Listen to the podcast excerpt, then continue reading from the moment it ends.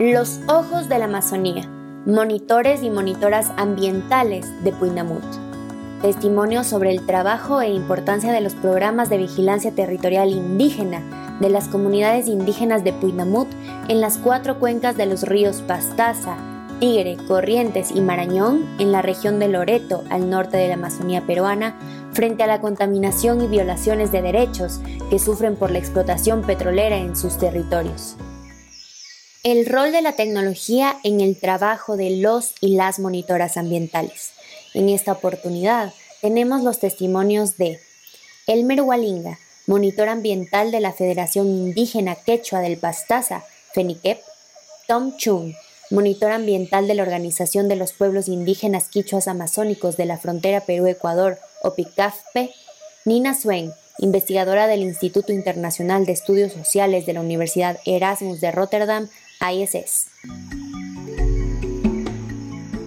He decidido ser monitor ambiental porque veo la necesidad de que debemos de proteger nuestro medio ambiente como personas y como individuos de cada lugar, no solo pensando en lo que es mío, lo que me pertenece a mí, sino viendo que la naturaleza está siendo devastadamente destruida de esta forma por la contaminación ambiental por eso decidí ser monitor para ser un vigilante guardián de, de estas tierras, guardián de mi territorio. Designamos fechas y días y horas para hacer visitas a los lugares de impacto por contaminación ambiental, donde haya ocurrido derrame o donde haya habido un sitio impactado. Eso es nuestra función de vigilar, seguir haciendo la vigilancia continua de qué se está haciendo y qué no están haciendo, qué no se está cumpliendo para poder hacer el cumplimiento de una remediación, por ejemplo. Nosotros en un principio no sabíamos qué era el GPS, cómo hacer una, una, localización de un sitio impactado, cómo utilizar una cámara fotográfica, para qué me va a servir la,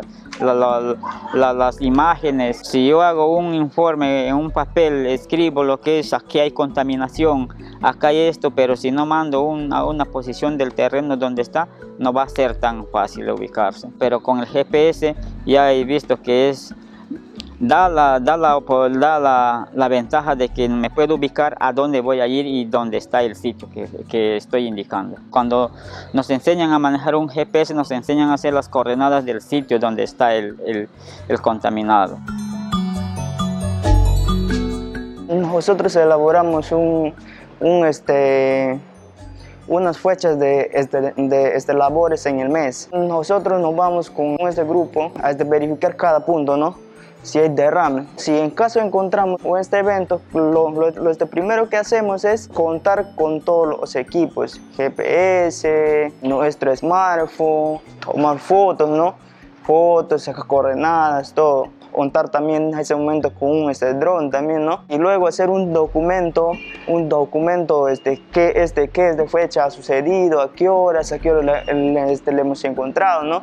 Eh, y este, luego ya recaudamos esa información ya, y nosotros nos volvemos a, nuestra comunidad y le participamos al APO. El APO hace su reunión hacia la comunidad y ahí también ponemos presente. Y luego de, de, de, este poner presente al pueblo, yo y los monitores ambientales nos vamos hacia el tambo, en donde aquí hay este, líneas de este Wi-Fi.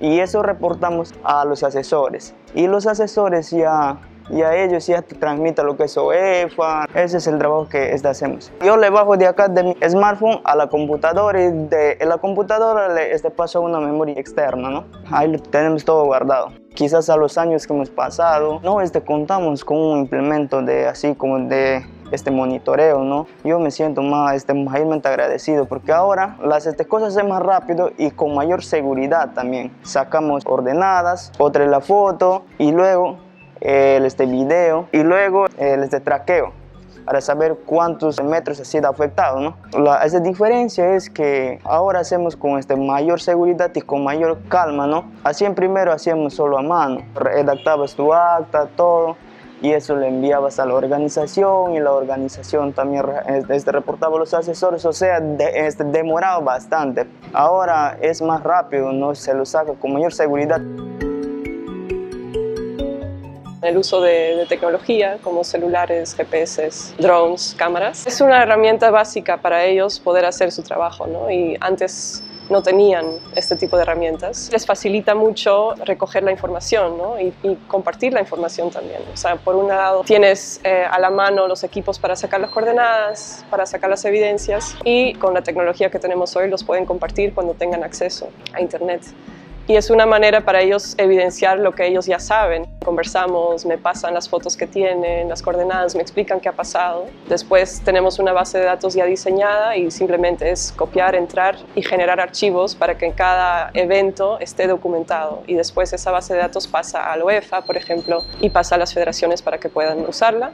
En general, la información de los monitores no siempre ha sido sistematizada de esta manera, ha sido algo difícil de lograr porque es bastante complicado, ¿no? es entrar a campo no siempre es posible, recolectar, o sea, se pierde información cuando se malogran los equipos, pero ha servido mucho lo que sí hemos podido sistematizar y guardar, se ha pasado a UEFA y es parte del reconocimiento eh, de lo que está pasando en el lote y la atención que están recibiendo ahora con la remediación es gracias a la información que ha sido pasada al Estado ¿no? y los monitores han participado en la verificación de estos lugares la tecnología no es la solución. Es algo que quizás nos gustaría pensar, que hay soluciones tecnológicas para problemas como, como lo que vemos acá en Loreto, pero que el monitoreo no sirve si no está vinculado a un proceso más político de federaciones fortalecidas, empoderadas. Igual de importante de apoyar al monitoreo ambiental es apoyar a las organizaciones para que puedan seguir con su trabajo autónomo de, resistir y de, em, de, llegar a soluciones eh, para sus comunidades que ellos consideran son aptas.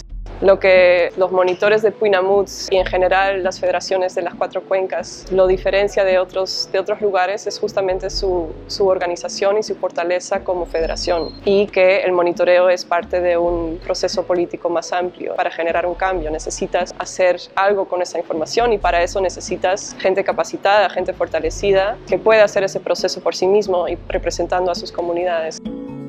Los Ojos de la Amazonía es un podcast de cinco episodios desarrollado por la Plataforma de Pueblos Indígenas Amazónicos Unidos en Defensa de sus Territorios Puinamut y sus cuatro federaciones, Acodecospat, FECONACOR, FEDICEP y OPICAFPE, con el apoyo de IVOS en el marco del programa Todos los Ojos en Amazonía. Los pueblos Quechua, Achuar, Urarina, Quichua y Cucama, agrupados en la plataforma Puinamut, luchan por la defensa de sus territorios y la preservación del ecosistema amazónico peruano frente a las afectaciones por la explotación de los lotes 192 y 8, así como por el oleoducto norperuano y sus ramales por más de cinco décadas. Para conocer más, visita www.toamazonia.org y www.observatoriopetrolero.org.